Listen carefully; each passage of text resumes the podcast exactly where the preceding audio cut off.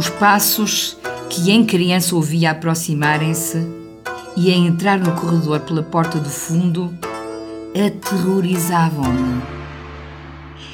Era tão violento o bater do coração nas têmporas que pasmo ainda de ter resistido a tamanho pânico.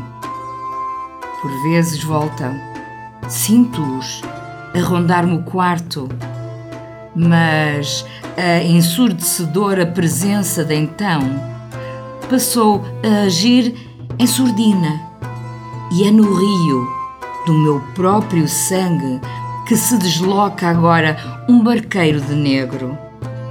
Sem arco, nem flecha, invento outros jogos, mas nem mesmo nas noites de insônia cruzo xadrez com ele.